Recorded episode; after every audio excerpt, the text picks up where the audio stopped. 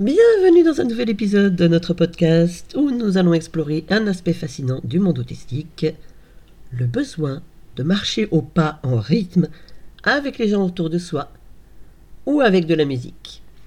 Je suis Sandrine Plassard, alias Sandy et aujourd'hui, nous plongeons dans les raisons possibles derrière ce comportement, notamment la synchronisation avec la musique ou avec les gens alentour.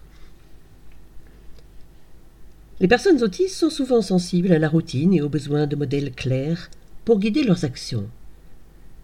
Marcher en rythme avec les autres ou avec la musique peut créer une routine visuelle et rythmique, offrant un modèle prévisible dans l'environnement quotidien.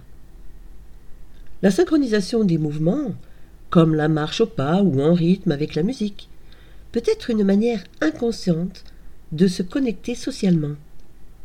Explorer comment cela crée un sentiment de cohésion et d'appartenance, même dans des activités simples comme la marche en solitaire avec une musique bien choisie.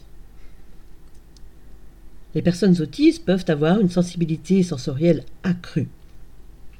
Et la marche synchronisée, que ce soit avec d'autres personnes ou avec de la musique, peut aider à créer un confort sensoriel. De plus, cela peut répondre au besoin de contrôler consciemment les mouvements, contribuant ainsi à la régulation du système sensoriel. Certaines personnes autistes rencontrent des difficultés à comprendre les normes sociales non verbales.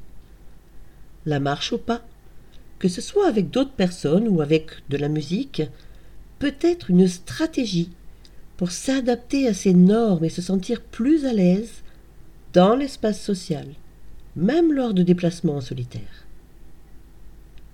Si vous êtes autiste ou si vous interagissez avec des personnes qui ont ce besoin, il est crucial de comprendre et de respecter cette particularité, notamment lorsqu'il s'agit de marcher dans les pas des gens. Pour conclure, n'oublions pas que la diversité des expériences autistiques enrichit notre compréhension du monde. En respectant et en explorant ces comportements uniques, nous contribuons à créer un environnement plus inclusif pour tous. Merci de nous avoir rejoints aujourd'hui et restez à l'écoute pour plus de discussions sur l'autisme. À très vite.